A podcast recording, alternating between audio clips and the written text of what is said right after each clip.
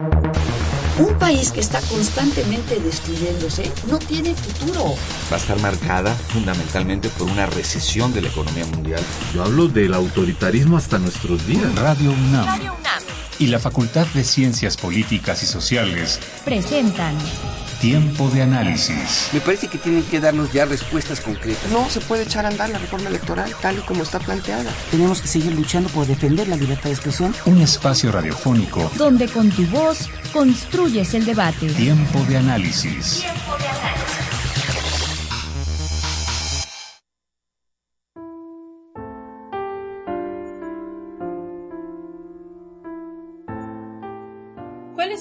De la libertad de expresión en un contexto de racismo, islamofobia? ¿Existe un trasfondo político en la denigración a una imagen religiosa o es tan solo una sátira inocente? ¿Por qué resulta tan ofensivo ilustrar al profeta del Islam, al Papa o a cualquier líder religioso en forma degradante? ¿Debe o no un periodista hacer sátira de una religión? ¿Cuál es la diferencia entre caricaturizar a una religión, a un político o a un mafioso? ¿Está en riesgo la libertad de expresión? ¿Hay una ofensa? ¿Quién está detrás de los criminales de Charlie Hebdo? ¿Es el Islam? ¿Es la derecha francesa? ¿A quién le conviene un ataque de esta forma? ¿Y en México hay libertad de expresión? ¿Hay un escenario idóneo para que la prensa trabaje libremente? En este contexto, invitamos hoy a Alfredo Estrella, colaborador de France Press y tallerista de Artículo 19 por la seguridad de los periodistas, y a Isa Rojas, director y fundador del Instituto de Lengua y Cultura Árabe Al-Kihmah. Bienvenidos.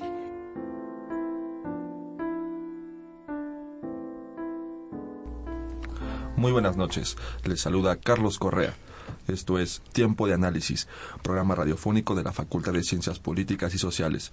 Y estamos transmitiendo en vivo a través del 860 de AM y vía internet en www.radiounam.unam.mx. Les recuerdo nuestros teléfonos en cabina que son el 55 36 89 89 y nuestra alada 01800 505 2688. Estos teléfonos nos pueden hacer llegar todas sus dudas y comentarios. También estas dudas y comentarios nos las pueden hacer llegar a través de nuestras redes sociales que son en Twitter nos encuentran como arroba tiempo y en Facebook nos encuentran en Facultad de Ciencias Políticas y Sociales guion UNAM. Bien, pues esta noche en tiempo de análisis hablaremos al respecto del caso de Charlie Hebdo sobre la libertad de expresión, realidad o mentira. Y en la mesa nos acompañan Isa Rojas, considerado como uno de los 500 musulmanes más influyentes del mundo por the, Prince Awad bin Talad Center for Muslim Christian Understanding and the Royal Islamic Strategic Studies Center and Georgetown University. Es estudiante de la licenciatura de Relaciones Internacionales por la FES Aragón.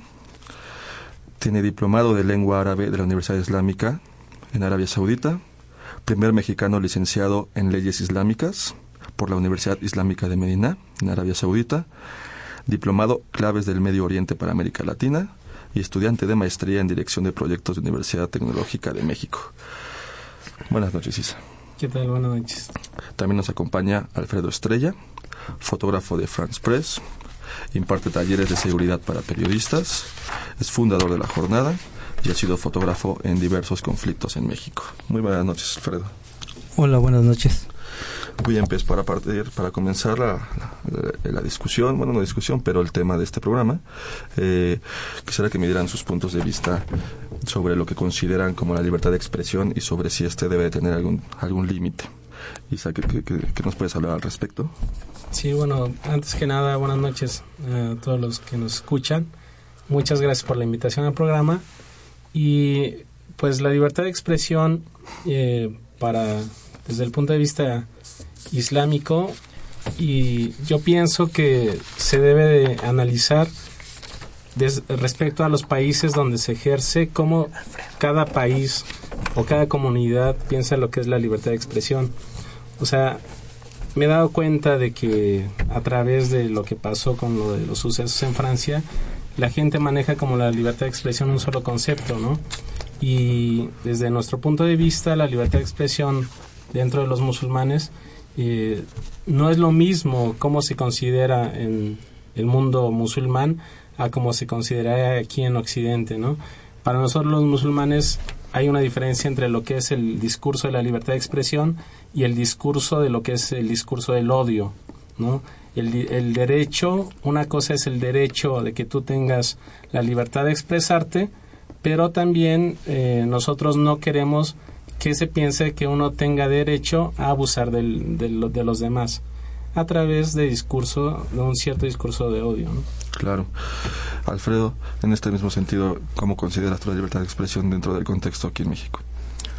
Eh, la libertad de expresión creo que aquí es un tema, en México específicamente es un tema delicado porque es algo que se ha pregonado ¿no? desde hace muchos años, pero sin embargo en la práctica, en, los, en términos reales, no se lleva a cabo. ¿no? Eh, para ejemplos muy específicos tenemos algunos políticos eh, que todavía siguen amenazando periodistas y grupos policíacos e incluso pues gente de del narcotráfico, ¿no? del crimen organizado. Entonces, partiendo desde esa desde este contexto, yo creo que sí es algo delicado el tema de la de la libertad de expresión y creo que sí debemos de ser muy conscientes, ¿no? de asumirlo de llevarlo a cabo, pero siempre manteniendo un límite de, seguridad, ¿no? Sin arriesgarnos. Es difícil. O sea que en México consideras que el límite sería donde ya tu seguridad se pone en, riesgo. Sí, es, muy, es bastante bastante complicado. Este, entrando un poquito más sobre, ya, entrando al fondo del tema que es Charlie Hebdo, eh, Isa, ¿tú cómo, cómo desde tu posición en el Islam, eh, cómo percibes, eh, eh, cómo, percibiste este ataque? Sí. adelante. Mira, yo cuando vi la noticia, eh, yo ya estoy acostumbrado a que luego, luego cuando un musulmán hace algo, eh, se le atañe al Islam, a la religión. O sea, vi un comentario que decían, cuando alguien de raza negra hace algo, se son los negros, es por ser negro. Si un musulmán hace algo es porque es eh, del Islam. Y si un blanco hace algo es porque tiene problemas mentales, ¿no? Entonces, el que luego, luego se le achaque al Islam eso, para mí me molesta eh, me incomoda. Y realmente yo como musulmán pues aunque no estoy de acuerdo con esos ataques ya viéndolo desde el punto de vista islámico también no me parece no estoy de acuerdo en de que nosotros los musulmanes tengamos que responder por gente que no tiene nada que ver con nosotros no o sea, los musulmanes no tenemos que responder cada vez de que alguien árabe o cada, cada, vez que alguien que es musulmán hace algo y se achaca a todos los musulmanes como si todos nosotros lo hubiéramos hecho, cuando el Islam eh, es algo diferente respecto al país donde se practique eh, desde el punto de vista teológico, desde el punto de vista sociológico. Entonces, eh, el que se considere de que un musulmán tenga que responder siempre por los actos que hace cualquier individuo en cualquier parte del mundo, pues no, no nos gusta. Ahora, respecto desde el punto de vista islámico, eh, en la historia del Islam, eh, muchas veces se burlaron del profeta Mohammed. Eh, los sucesos de Charlie Hebdo para nosotros los musulmanes no, no, nos gusta que la gente nada más lo vea como, ay, los musulmanes quisieron matar esto, a, estos caricaturistas. Para mí tiene un trasfondo muy grande y para los musulmanes en el mundo tiene algo, un trasfondo muy grande que yo lo que incitaría es a que nos preguntáramos qué es lo que originó que esto eh, aconteciera, ¿no? Eh, un escritor de Estados Unidos decía, luego, luego cuando vi que los muchachos que cometieron el ataque eran argelinos, eh, lo relacioné la historia oscura que Francia tiene con Argelia, ¿no? que no es nada buena, ¿no? Entonces, si tú ves el trasfondo de esto, no necesariamente la religión lo que eh, lleva a una persona a hacer un acto como este. Si uno ve la historia que tiene Francia con Argelia, hace 130 años murieron millones de personas a causa del colonialismo eh, de Francia en, Argelia. ¿no? El mismo presidente de Argelia lo dijo, dijo, Francia acabó con nuestra cultura, con nuestra religión, con, eh, con todo lo que tenía Argelia.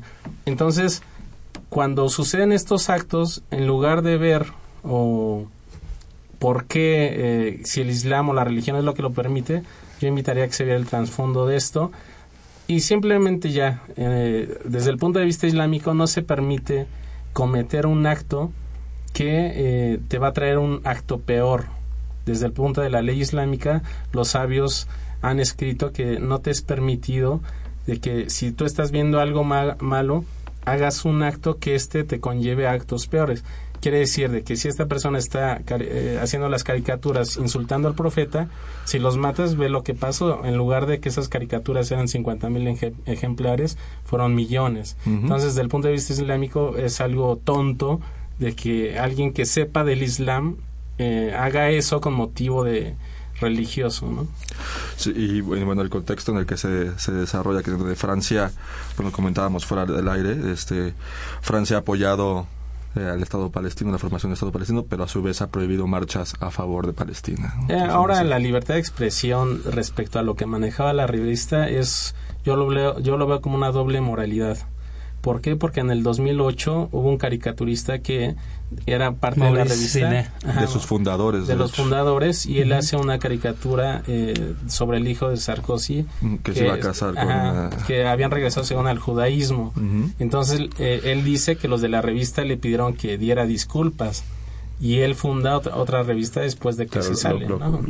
hace, les dice una grosería que no la voy a decir ahorita, pero pasa. Ahora en Francia también se maneja la libertad de expresión, pero se prohibió en el verano pasado una marcha pro-Palestina. Eh, se maneja la libertad de expresión, pero cuando suceden los, eh, los estos los ataques de Charlie Hebdo, al día siguiente se arrestan a 54 sospechosos por alusión al terrorismo. Entonces, ¿de qué libertad de expresión es la que se habla?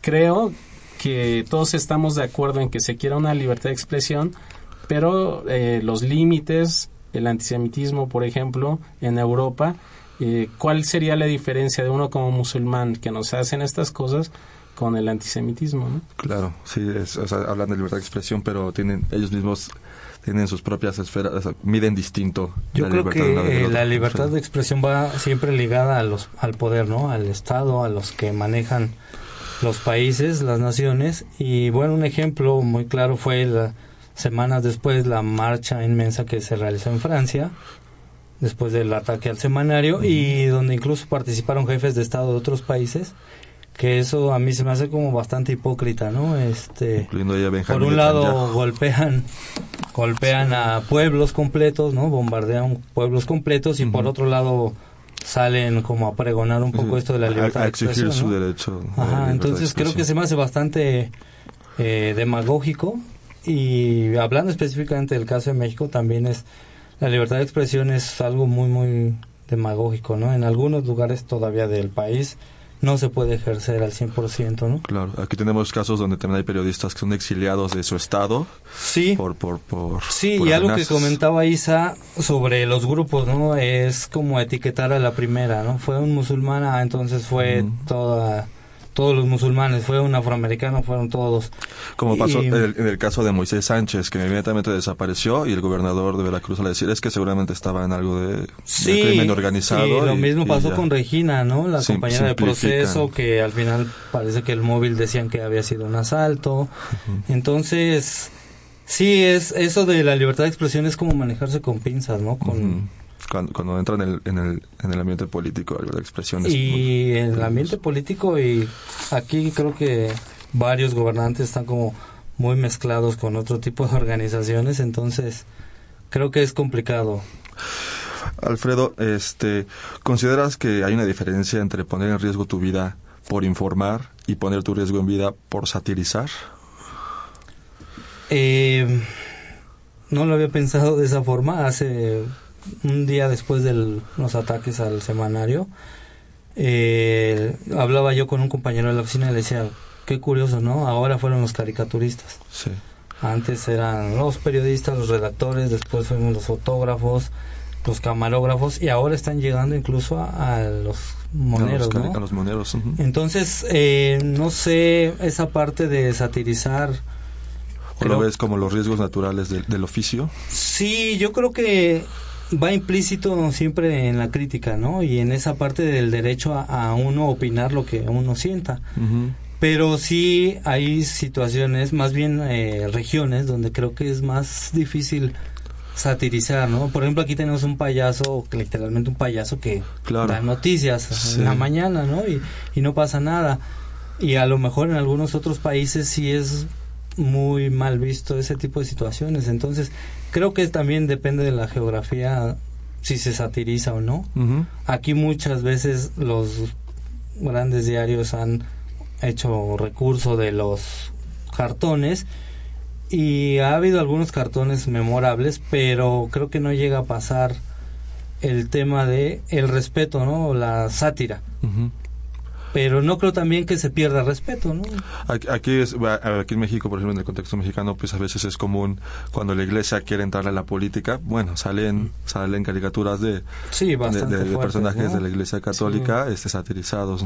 Fíjate, a mí me gustaría hacer un comentario al respecto. Claro, Luis, adelante. Eh, por ejemplo, aquí la grosería en México, la, la, más grosera que hay ya la sabemos, ¿no? ¿Cuál es?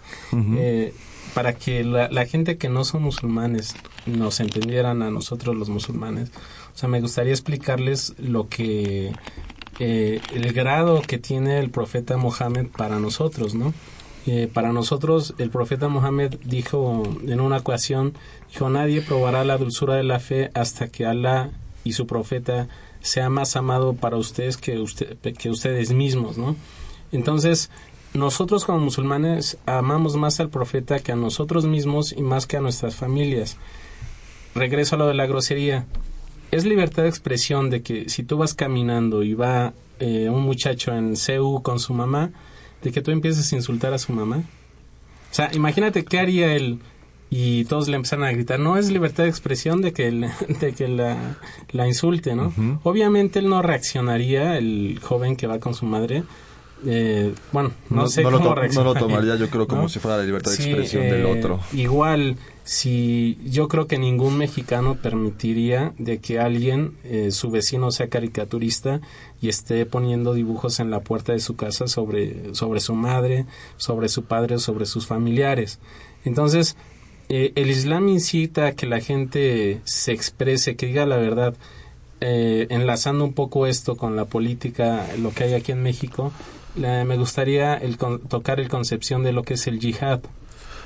El yihad en el Islam, en la primera parte donde se menciona en el Corán dice Wajahid bihi yihad kabira, eh, dice y haz yihad con él de una manera muy grande, refiriéndose al Corán. O sea, el yihad en el Islam no solamente es armas como se maneja ahora en los medios, ¿no? Sino también es a través de la escritura, a través de la palabra. Y dijo una vez el profeta Mohammed que el mejor yihad es el decir la palabra justa o decir la verdad a un gobernante injusto.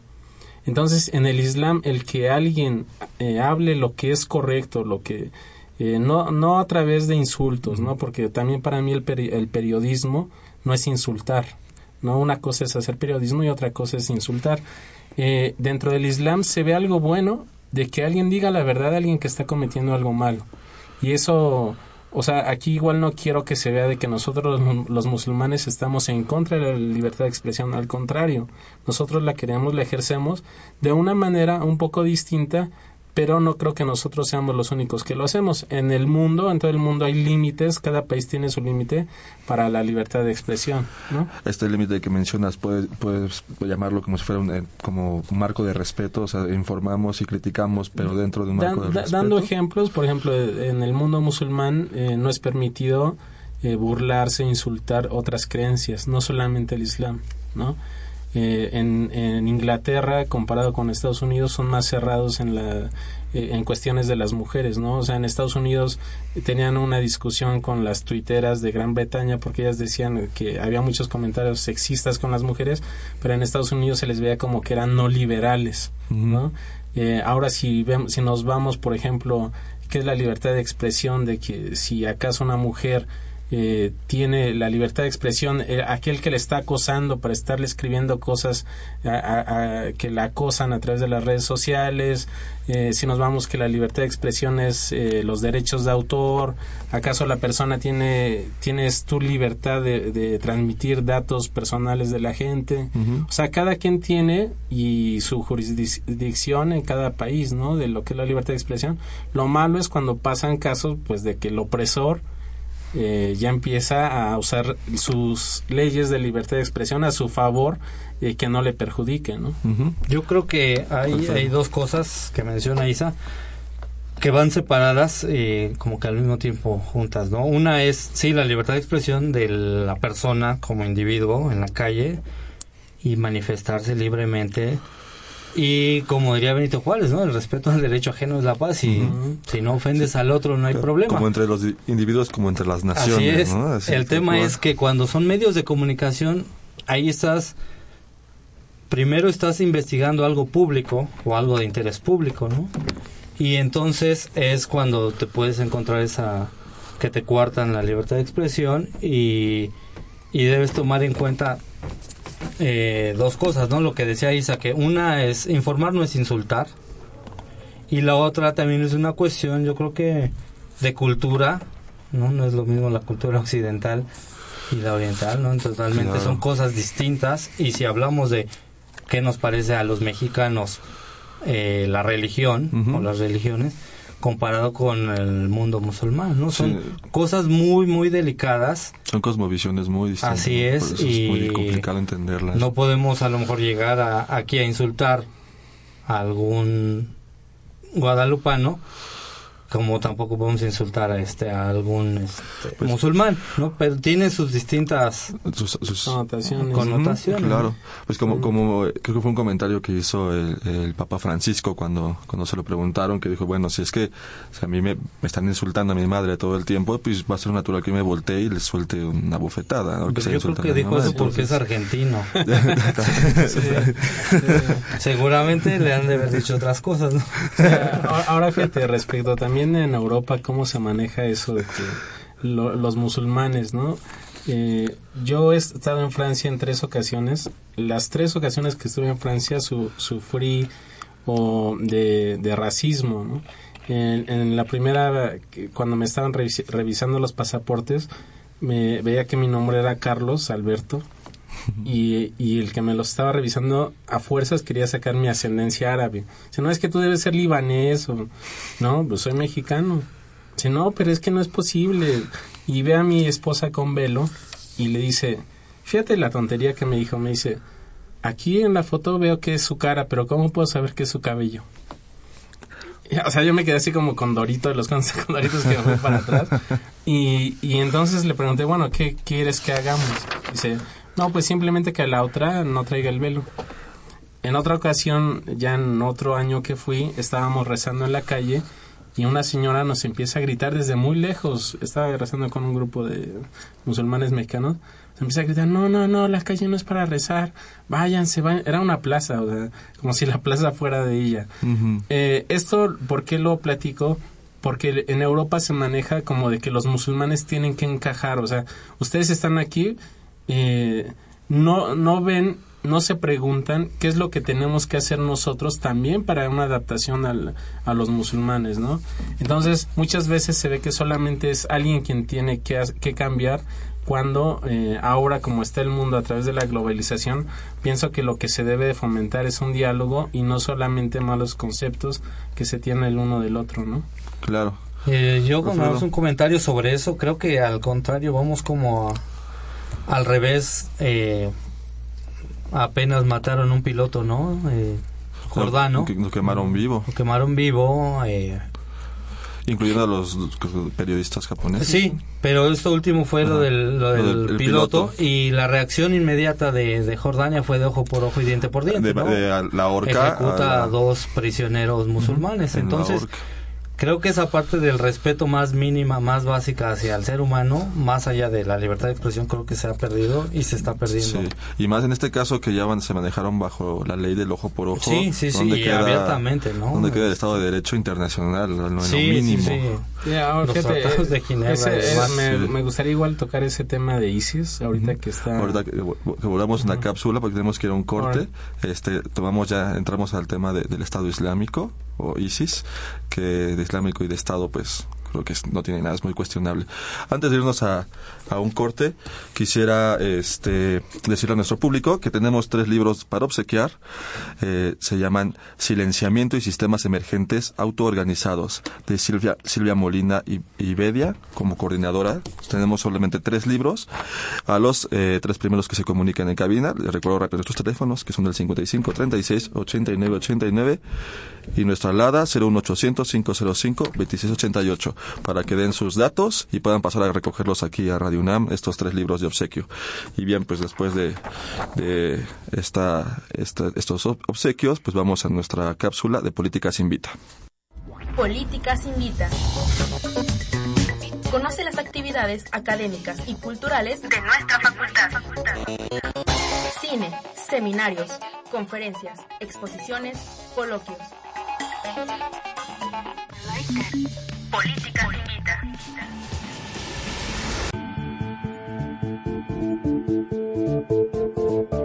Muy buenas noches, te saluda Elías Lozada y esta semana Tiempo de Análisis y la Facultad de Ciencias Políticas y Sociales te invitan a la primera tertulia del 2015.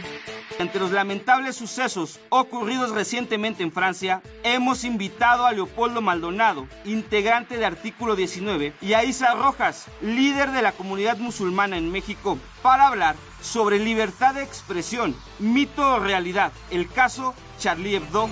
No dejes de asistir. La cita es el próximo jueves 5 de febrero a la una de la tarde en la cafetería de la facultad, ubicada en el edificio C. Eso fue todo por esta semana en Políticas Invita. Siga con nosotros en un tiempo de análisis.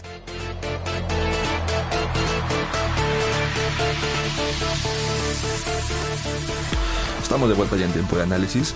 Les recuerdo sus teléfonos en cabina que son el 55 36 89 89 y nuestra alada 01800 505 2688.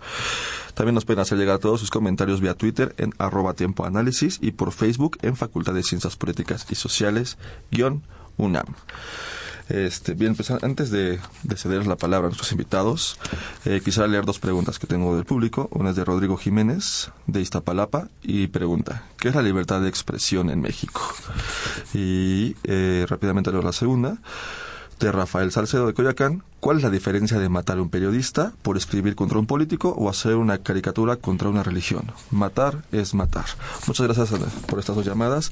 Eh, bien, empecemos por la libertad. ¿Qué es la libertad de expresión en México? Eh, Alfredo. Eh, pues creo que ya abundamos un poco sobre esto, pero uh -huh.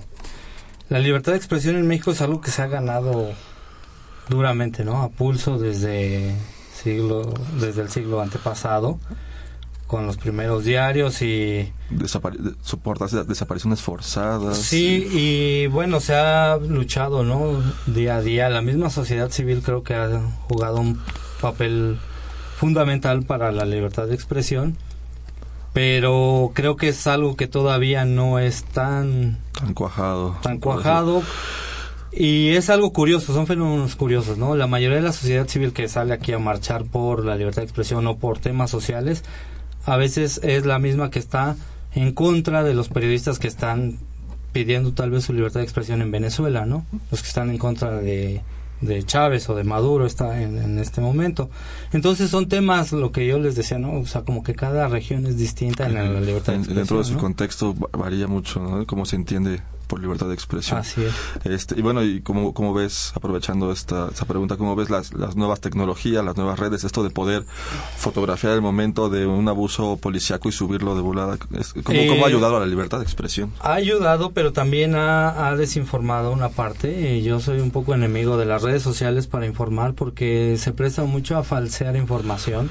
A perderse de la fuente. En... Sí, no hay fuentes confiables. Eh, el Twitter, el Facebook son eh, plataformas que ayudan a informar, pero sí es un arma de doble filo, ¿no? De pronto puedes estar leyendo una cosa que no sucedió, pueden estar subiendo fotos falsas y la gente muchas veces se va con lo visual, ¿no? Lo primero que ve y es un tema delicado. Este, la gente está, como lo hablaba con una amiga de artículo 19, ¿no? Si mi abuelita quiere ir a documentar una marcha con su celular, está en todo su derecho. Pero de eso a que se haga periodista o que tenga, eh, lo use para insultar, a- ya sea a un bando o a otro, es, delicado, ¿no? Así es. Y en ese sentido, eh, Isa, este, la libertad de expresión, pero en el caso, otra vez volviendo a Charlie este, pues es, es, es, es una libertad de expresión con doble moral. Ya lo hablamos antes del corte, como este sí se permite durante, lleva años este, insultando a, a, profeta Mahoma y en general a la, a la cultura islámica, pero como lo dijimos hace un momento, uno de sus fundadores eh, fue cesado de... Sí, de, sí de- no aplican lo mismo para todos. por criticar, porque en este caso tengo es un comentario, una pregunta de nuestro de, de nuestro público, de Jesús Ríos, que por su importancia, cu- cuáles son los detalles del caso al- a la crítica que hubo al hijo de Sarkozy.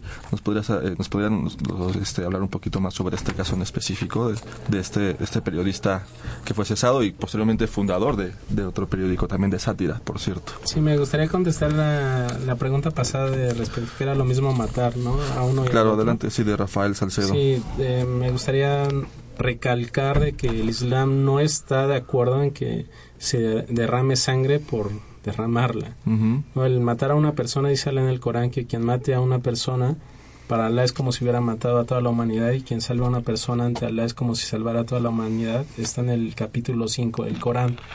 Entonces, eh, yo como musulmán eh, no estoy de acuerdo en que se mate a una persona como se hizo con estos sucesos. ¿Por qué? Porque eso pasó en el tiempo de la historia de- del profeta Mohammed y él mostró misericordia, ¿no? Alá en el Corán le dice, ciertamente te bastaremos con los que se burlan de ti. Y hay bastantes eh, versículos del Corán donde se habla de que se iban a burlar de los creyentes, de que se burlaron de los profetas anteriores y nunca manda a, eh, a tomar la vida de esas personas. Eh, respecto a la pregunta anterior, respecto a la de este caricaturista, pues sí, era eh, fue en el 2008, fue de los fundadores de Charlie Hebdo, se llama Charlie eh, Senet, ¿no? Maurice Senet. Maurice. Senet. Sí, eh, yo es, es lo que sé y eh, él hay artículos sobre él mismo que, que lo entrevistan y pues quien quiera ver más al fondo los puede ver en, en, en internet. Hay, hay mucho- mu- muchos reportajes. Sí, hay una respecto. entrevista, yo la leí, que le hicieron, ¿no? A, a él, precisamente después de lo que, el- por qué pasó lo que lo corrieron, y él era precisamente porque, según su caricatura, fue considerada antisemita. Yo por algún momento, eh, por, eh, por ahí eh, leí la hipótesis o escuché por ahí en un reportaje cuando acaba de pasar esto de Charlie Hebdo que este, esta revista de sátira, eh, si, si fuera publicada no en Francia, sino por ejemplo en una universidad en Estados Unidos, Ajá. sería tachada inmediatamente de islamofóbica y no la dejarían publicarse. Sí, de incitación al, al odio, y el articulista decía se le hubieran cortado los fondos inmediatamente. Fíjate, remontándose, o sea, a la historia de lo que es Estados Unidos, si uno ve las caricaturas eh, de antes respecto a los negros, que se les manejaban como monos, como gorilas, ¿qué hizo, la, qué se hizo en Estados Unidos? Se empezaron esas caricaturas pues a dejar de, de que se publicaran, ¿no? ¿Por qué? Por la falta de respeto que se mostraba a la gente de raza negra. Claro. Mira, Alfredo. eh, nada más retomando un caso que recordé ahora, eh, que tanto los franceses claman justicia y piden de- libertad de expresión cuando falleció la princesa Diana en el accidente automovilístico en París. Eh, meses después los franceses crearon una ley para evitar, eh, tú no puedes andar en la calle, en las calles de París fotografiando gente así común y corriente, como una foto de vida cotidiana, porque te pueden cesar. Entonces, es muy delicado, ¿no? Es comienzan a marcar límites. Sí, son- es son- una delgada línea, Son ¿no? muy, muy delicados. ¿no? Este, en ese sentido, pues, el caso, en el caso de Veracruz, que este es eh, donde han, han este, desaparecido eh, más reporteros, donde se han, este, perdón, donde me parece que, o sea, aquí en México las amenazas contra periodistas y medios de comunicación están en el segundo lugar como, como ataques a la libertad de expresión en México. Y. Veracruz es un caso emblemático. ¿no? ¿Qué- qué ¿Nos puedes hablar un poquito de este caso de Veracruz? Pues mira, eh, así rápidamente te puedo decir que de 2013 y 2014 hubo, según artículo 19, hubo 600 y tantas, no traigo el número exacto, pero 600 y tantas agresiones. Estás hablando de un periodo de dos años.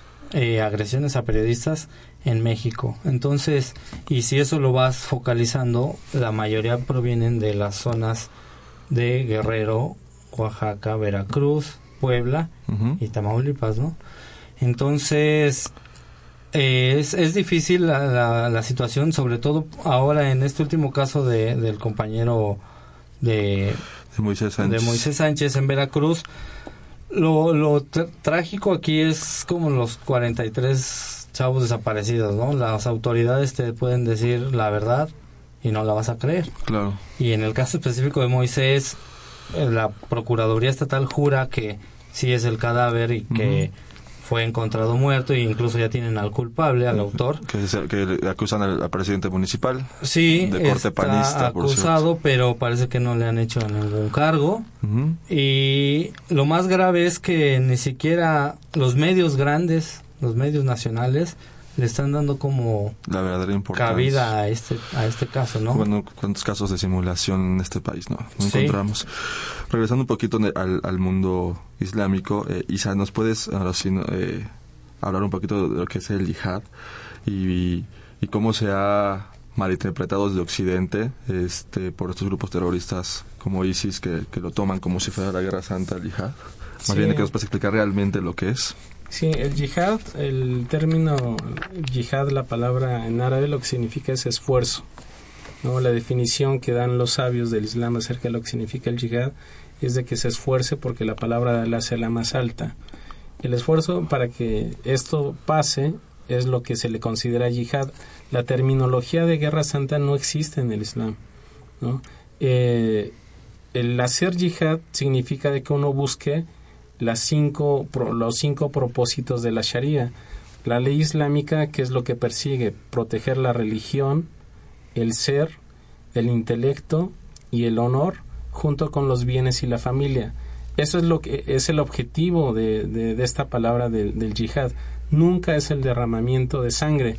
La pregunta que sigue relacionada a cómo se maneja hoy en día es porque el fenómeno del yihadismo ha aparecido y proliferado solamente ahora en estos días, ¿sí?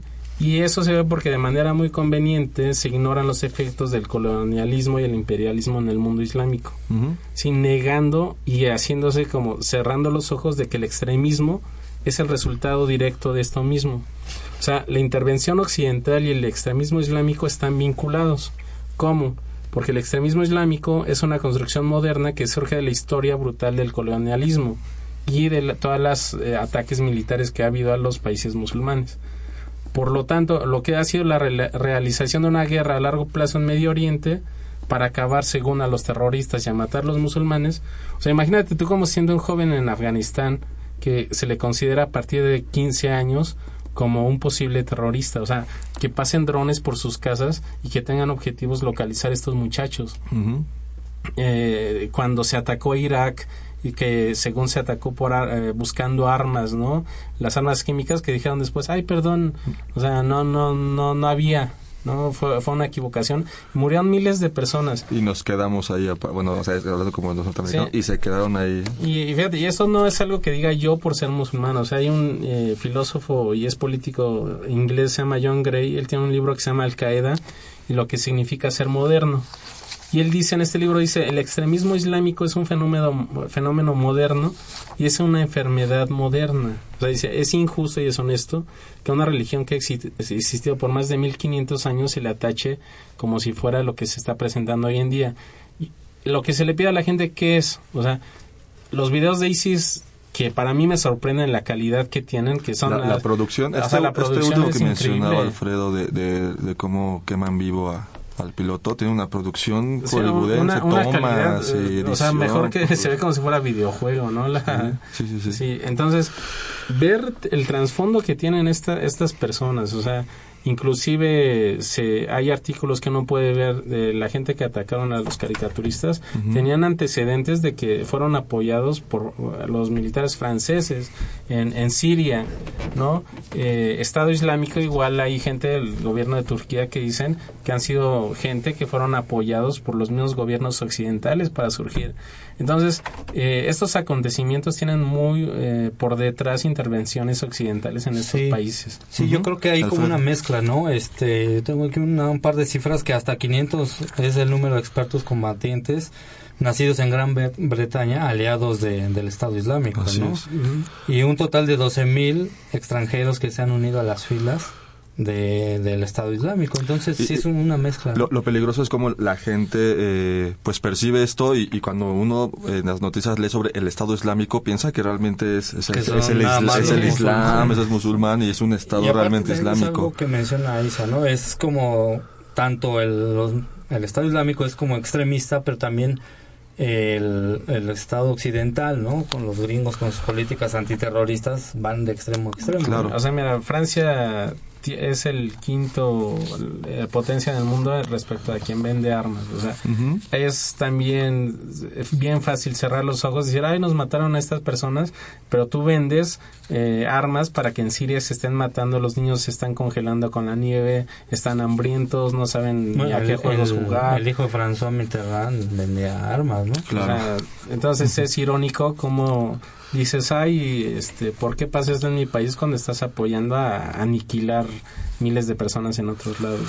Tenemos que ir a un, a un corte, nuestro último corte del programa, pero no sin antes voy a leer un- un- una, eh, un- una llamada de Ana Salinas del Estado de México y nos dice, no pueden decir que el Estado Islámico o Estado Islam, el Estado Islámico, hace todo bien, también dilapida a mujeres. Creo que, que también es, cabe, cabe en esto de que se decir- bien los videos. hay que, cabe recalcar que, que el Estado Islámico pues no es no es el Islam, no es musulmán, no, no es, no es la cultura musulmana. Bueno, aquí intentan. Este, pero En algunos municipios del Estado de México. hay que hay que ir a, a- a un corte y volvemos.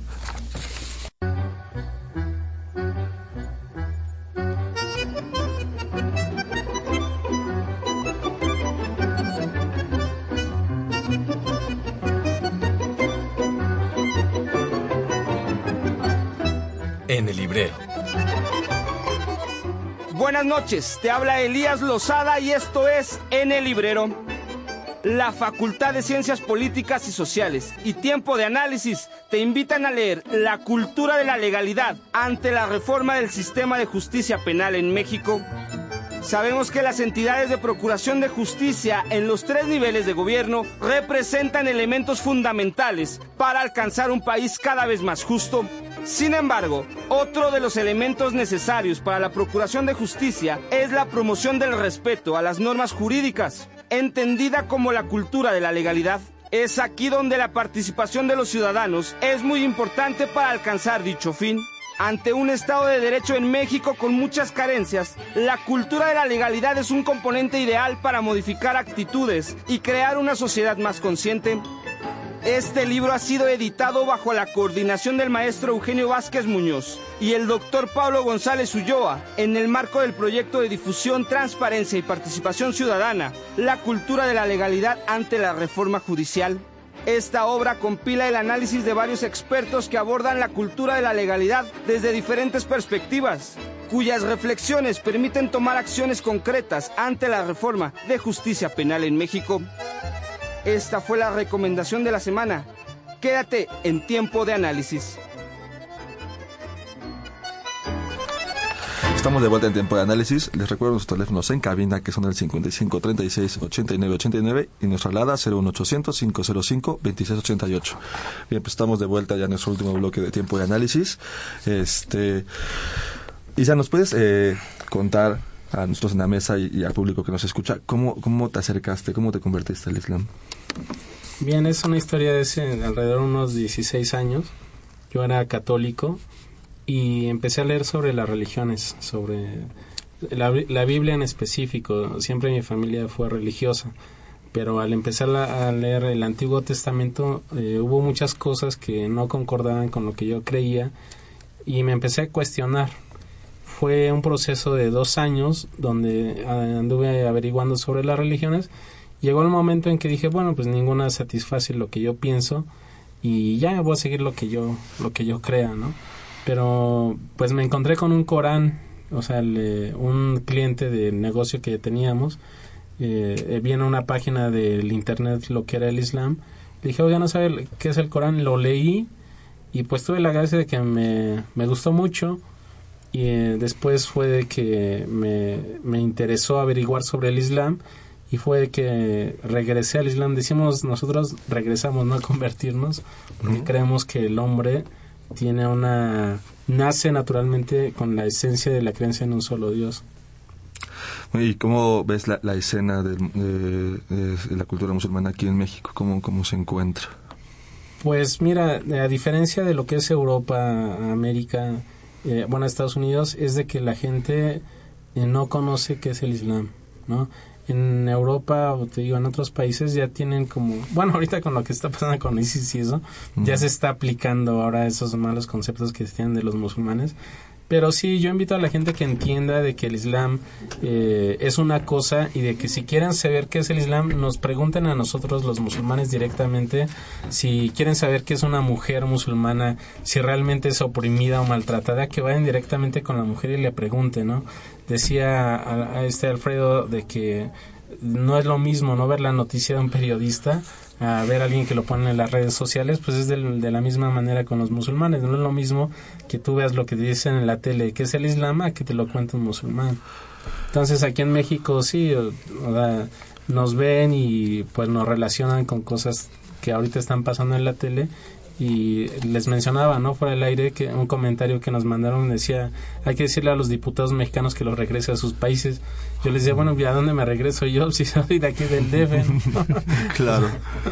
Y bueno, y bajo esta misma línea que nos comentas, y es una pregunta de nuestro público de Enrique U- no, ahí no tengo bien el dato, eh, ¿cuál es la postura de la comunidad musulmana en México sobre el ataque a la revista Charlie Hebdo? Creo que también ya habías hablado un poquito de eso, pero para que lo escuche nuestro, nuestro radio escucha, y que si justifican las muertes de los caricaturistas, creo que eso también había quedado un poquito Sí, claro. eh, pero- habíamos explicado de que en los tiempos del profeta Mohammed la gente lo insultaba, se burlaba de él y hay un dicho que dijo su esposa que el profeta Mohammed nunca tomó venganza de algo que le hicieran a su persona.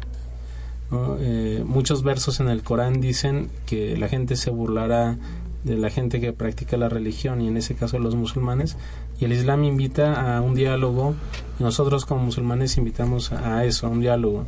Creemos eh, que estos, eh, los asesinatos en la, en la revista eh, pues los cometieron gente que dentro del mundo islámico son desconocidos, que no tenían conocimiento de la religión, porque si lo tuvieran ya lo había mencionado, hay una hay un principio en el derecho islámico que dice que no puedes cometer algo que provoque un mal mayor, no sé si tú quieres evitar de que dibujen al profeta y vas a cometer algo de que va a hacer que esas caricaturas que no quieres que se vean Se se, van a expandir por todo el mundo, pues es prohibido que lo hagas.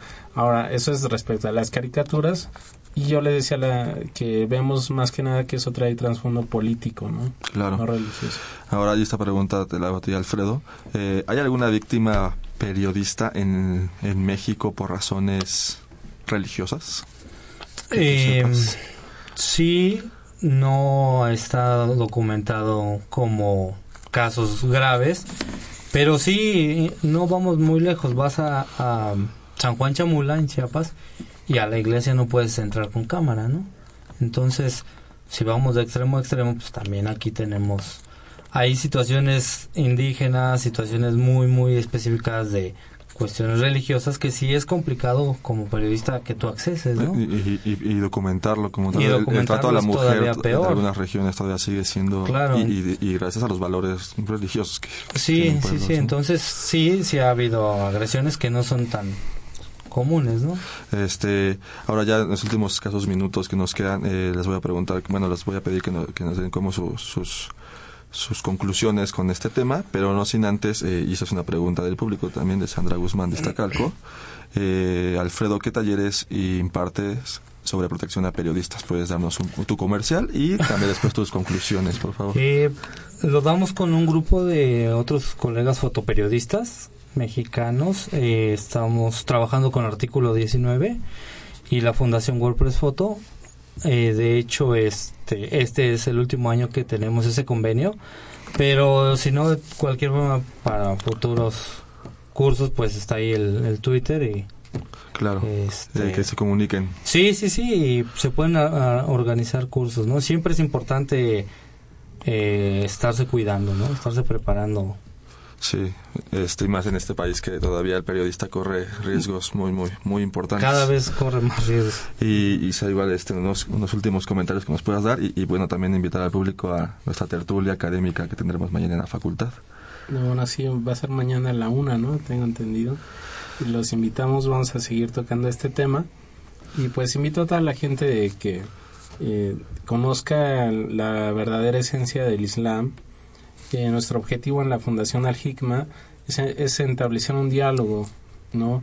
De, yo tuve la oportunidad de vivir en Arabia Saudita ocho años y precisamente llegué una semana antes del después del 11 de septiembre eh, una semana antes de los casos del 11 de septiembre entonces siento que tengo la oportunidad vi cómo se considera Occidente desde el punto de vista de allá y cómo aquí se habla de Medio Oriente, uh -huh. siendo que pues puedo aportar un poquito a este diálogo, ¿no?